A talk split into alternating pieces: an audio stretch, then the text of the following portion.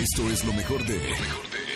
Roger González, Nexa. Hoy es jueves y por eso tenemos a Oscar Uriel, nuestro crítico de cine. ¿Cómo estás, Oscar? Hijo de buenas, amigo. Se estrena una, es un thriller, se llama Un lugar en silencio en español, A Quiet Place en inglés. Y es un thriller eh, protagonizada por Emily Blunt. Es una película de mezcla de horror, terror y ciencia ficción, que está situado en un futuro, o sea, muy cercano. Sí. No sabes qué sucede, qué sucedió, intuyes que posiblemente hubo una invasión o una catástrofe nuclear. Sí. Pero la trama va de que no puedes hacer ruido. Porque si hacen ruido, aparece algo. claro, que no sabes qué es. Mantiene la atención, dura hora y media. Sí. Te juro que no hay un momento donde es como subirte a la montaña rusa.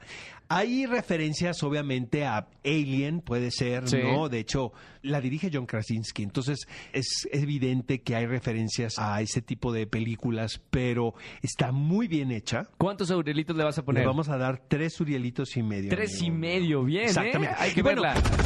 Escucha a Roger González de lunes a viernes de 4 a 7 de la tarde por Exa FM 104.9.